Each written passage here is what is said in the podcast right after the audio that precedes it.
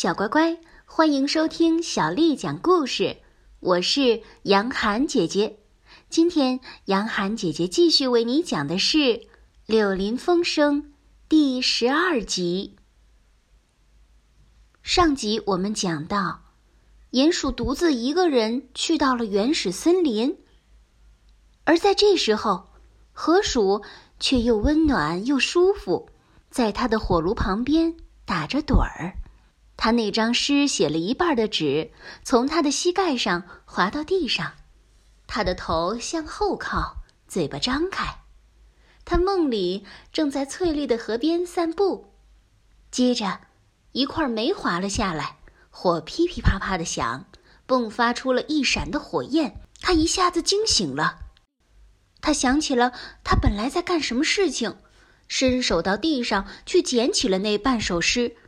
仔细看了一阵儿，接着转脸去找鼹鼠，想问问他是不是知道有个什么好字眼儿可以押韵。可是，鼹鼠却不在客厅里。河鼠倾听了一会儿，整个屋子里听上去十分安静。接着，他叫了几遍：“鼹鼠，鼹鼠。”可是没有听到回答，河鼠连忙站起来，到外面门厅去看。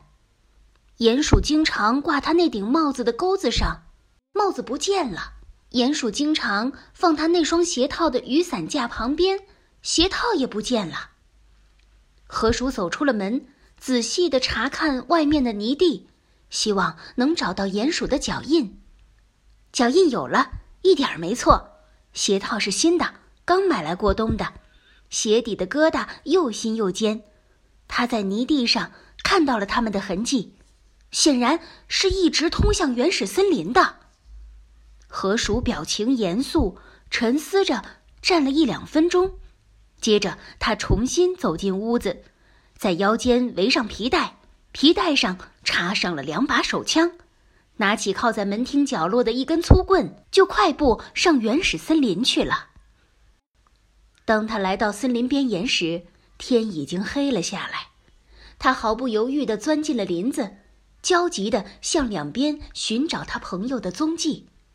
到处都有邪恶的小脸从洞里探出来，可是，一看到这威武的动物，他的手枪和他手里抓住的难看的大木棍，马上又缩了回去，不见了。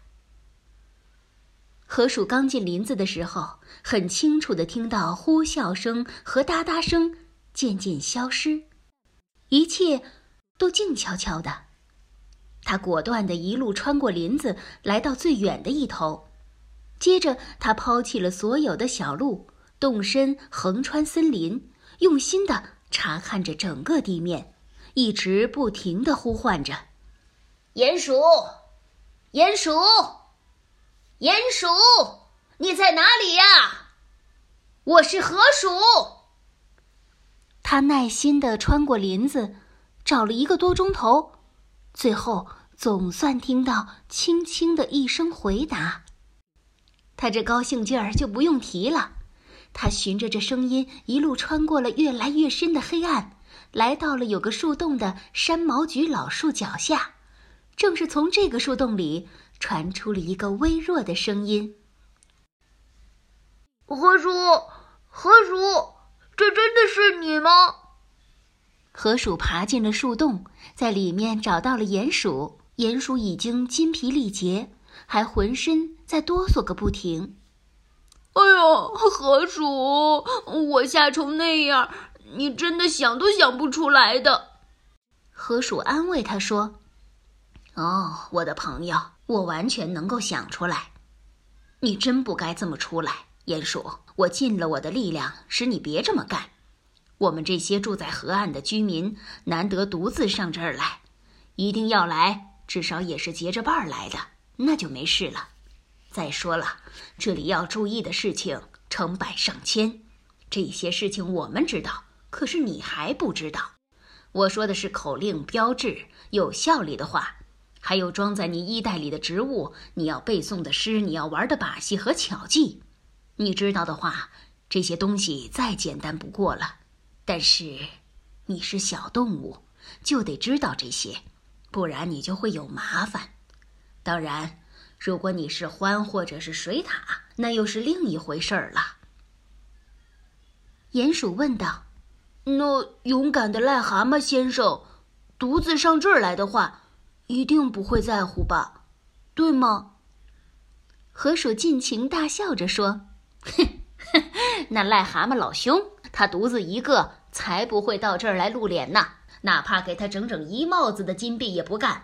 癞蛤蟆不会来的。”鼹鼠听到河鼠这样随便大笑。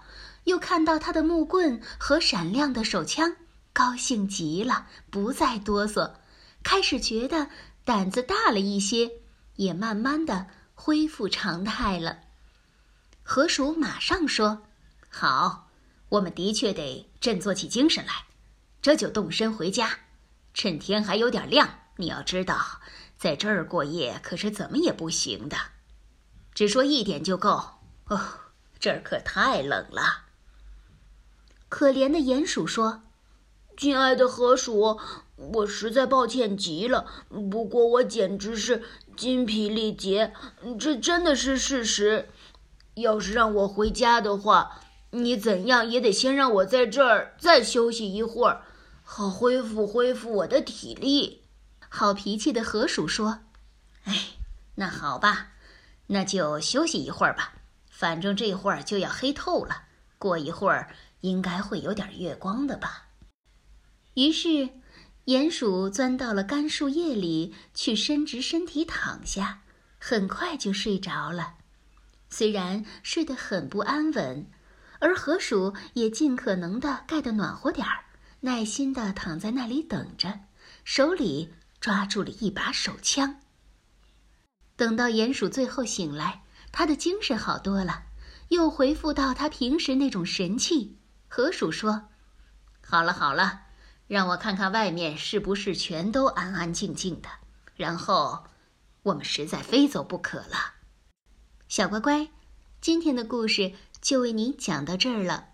如果你想听到更多的中文或者是英文的原版故事，欢迎添加小丽的微信公众号“爱读童书妈妈小丽”。接下来的时间，我要为你读的。是唐朝诗人张志和写的《渔歌子》：西塞山前白鹭飞，桃花流水鳜鱼肥。青箬笠，绿蓑衣，斜风细雨不须归。西塞山前白鹭飞，桃花流水鳜鱼肥。青箬笠，绿蓑衣，斜风细雨不须归。西塞山前白鹭飞，桃花流水鳜鱼肥。青箬笠，绿蓑衣，斜风细雨不须归。小乖乖，晚安。